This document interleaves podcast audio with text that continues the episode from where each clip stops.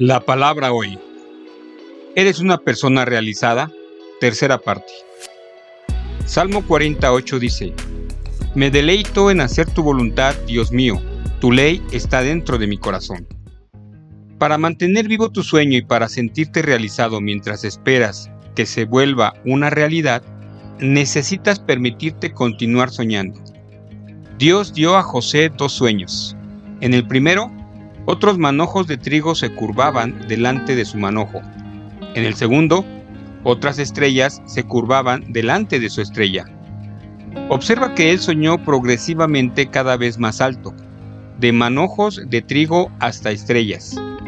La mayoría de las personas creativas entienden intuitivamente la importancia de soñar en forma progresiva para la inspiración, la motivación y la realización. George Lucas, creador y productor de la película La Guerra de las Galaxias, dice que algo mantuvo a él y a sus colegas siempre dispuestos a seguir enfrente, aún durante los tiempos difíciles, y eso fue el hecho de estar siempre soñando en cómo sería.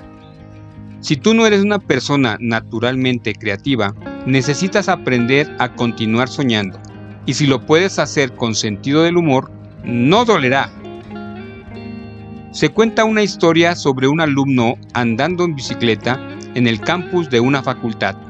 En su camiseta había un mensaje. Voy a ser médico. En la bicicleta había un cartel que también tenía un mensaje. Voy a ser un Mercedes. Ahí estaba alguien que había aprendido a continuar soñando.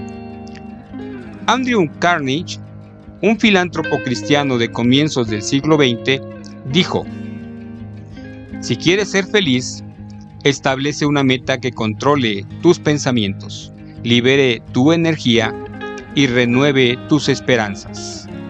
En otras palabras, mantén vivo tu sueño y Él te mantendrá vivo a ti. Cuando David dice, me deleito en hacer tu voluntad, Dios mío, simplemente Él quería decir que encontrarás tu mayor realización al hacer aquello para lo cual Dios te colocó en esta tierra.